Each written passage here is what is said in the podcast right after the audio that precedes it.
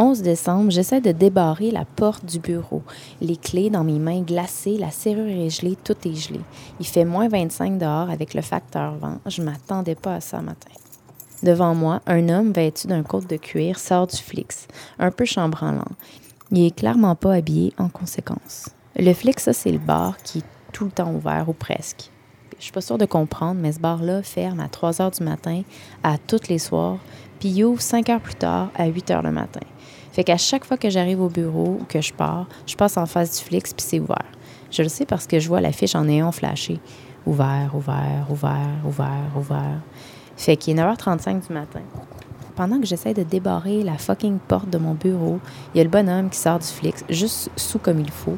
Il s'approche de peine de misère d'un taxi qui l'attend depuis une couple de minutes. Il essaye d'ouvrir la portière avant du taxi, mais c'est barré. Le chauffeur, il bouge pas, il n'est pas question qu'il débarre la porte, lui, un matin.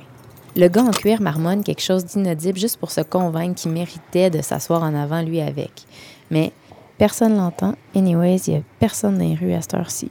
Fait qu'il rouvre la portière arrière, s'assoit, puis le chauffeur repart en direction sud. De mon bord, la serrure finit par se déniaiser. Je réussis à rentrer au bureau. Je pars le chauffage. Ça devrait aller.